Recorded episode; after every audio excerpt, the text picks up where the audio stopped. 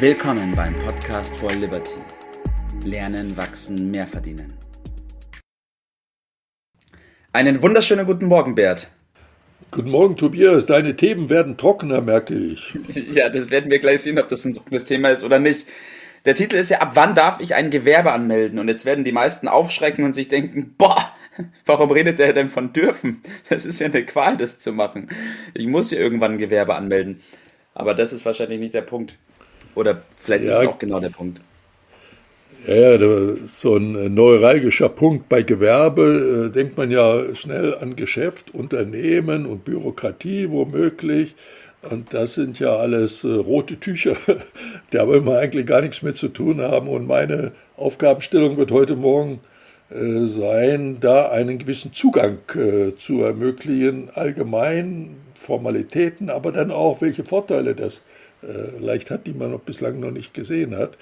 In der Schule wird einem ja dieses Thema so ein bisschen vermiest, weil da ist ja der Unternehmer nicht so ganz groß hoch angesiedelt. Äh, so die Empfehlung geht ja mehr zur Richtung Beamter, öffentlicher Dienst und wenn das schon nicht möglich ist, vielleicht mindestens mal Bank, ja. also und Festanstellung. Und da steht ja Gewerbe und Unternehmen ein bisschen. Also bei mir war das ein bisschen anders. Ich habe als Kind schon äh, gelernt, äh, mir meine Bekannten, Verwandten äh, immer wieder äh, eingetrichtert, ist das Geschäft auch noch so klein, es bringt doch mehr als Arbeit ein. Genialer Insofern Satz. war ich Genialer da jetzt Spruch. nicht so abgeneigt. Äh, und später, wir haben ja auch an anderer Stelle schon mal über die Problematik Arbeitnehmer und äh, Abzüge gesprochen.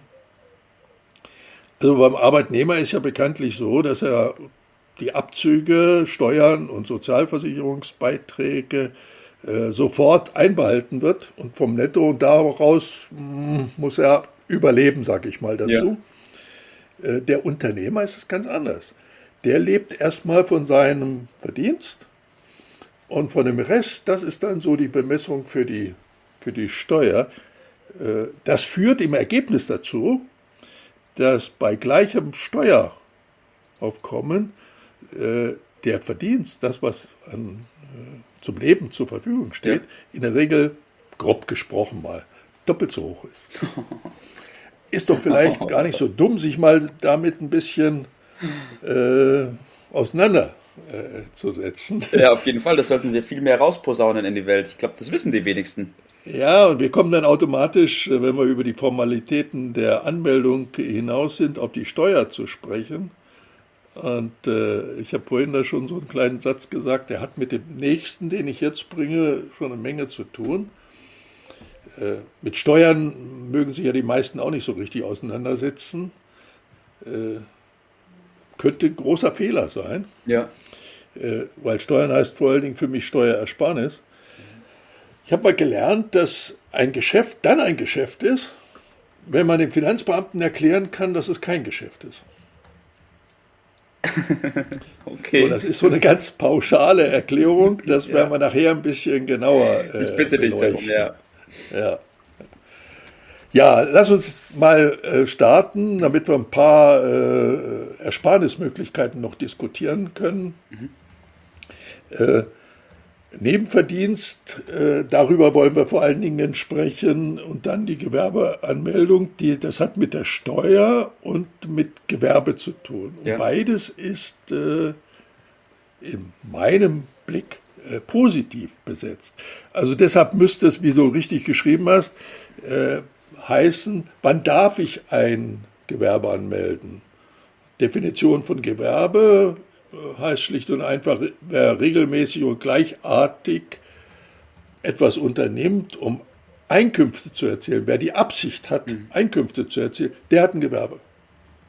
So, wenn ich also diese Absicht habe, dann ist es sinnvoll, möglichst sofort, weil ich den Entschluss gefasst habe, ja. das ist entscheidend, dann Gewerbe anmelden. Nicht irgendwann, dann würde ich einen Fehler machen. Mhm. Äh, warum? Kommen wir jetzt gleich mal ein bisschen genauer drauf zu, zu sprechen. Ich bin komplett bei dir. Ich bin sehr gespannt und wissbegierig. Schieß los. Kommt Bert. die nächste Überraschung, indem ich sage, äh, Deutschland ist eine Steueroase. das höre ich zum ersten Mal. Entgegen der landläufigen Meinung, äh, das kein Widerspruch, wenn man sagt, äh, Deutschland ist ein Hochsteuerland. In der Tat, es gibt kaum Länder, die äh, höhere Steuern haben, prozentual als Deutschland. Aber es gibt auch kaum ein Land, wo man so intensiv Steuergestaltung betreiben kann und damit letztendlich die Bemessungsgrundlage so weit runterdrückt, dass es die Definition Steueroase ziemlich verdient. Äh, ich hoffe, das kann man ein bisschen verstehen.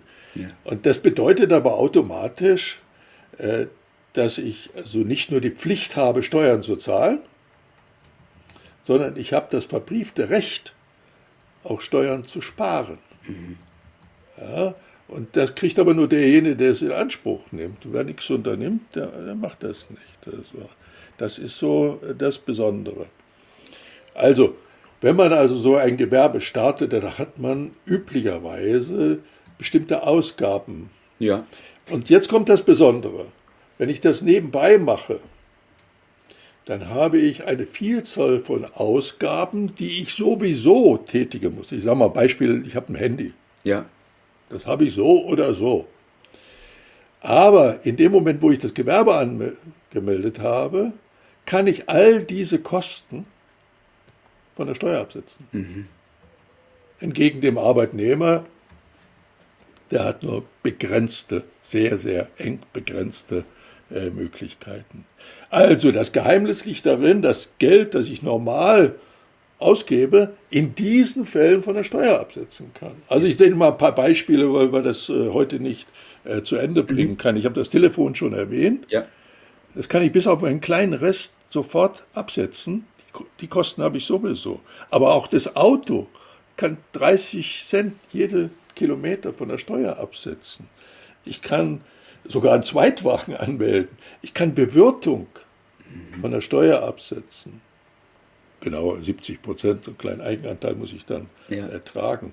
Ich, wenn ich unterwegs bin, äh, Spesen absetzen, all diese Dinge, Hauskosten, Arbeitszimmer. Mhm. Und reden wir über äh, Computer, über äh, Drucker, äh, aber auch manchmal Startinvestitionen, die ich zu tätigen ja. habe, wenn ich da was Neues anfange. Dann, dann, dann gibt es riesen Möglichkeiten, die ich machen kann. Arbeitszimmer. Ja. Und jetzt kommt der Hammer. Äh, viele Paare stellen dann den anderen an. Zum Beispiel 450 Euro Job. Und setzen dann darüber auch noch die betriebliche Altersversorgung ab. Ja? Oder nehmen wir noch ganz interessante bei bestimmte Versicherungen, wenn sie dann auf das Gewerbe angemeldet sind, können plötzlich von der Steuer abgesetzt mhm. werden. Ja, also eine Vielzahl von Möglichkeiten, das führt dazu, dass ich schnell mal 2.000 oder 3.000 Euro mit meinen übrigen, von meinen Steuern, mhm. die ich als Angestellter gezahlt habe, plötzlich wiederbekomme.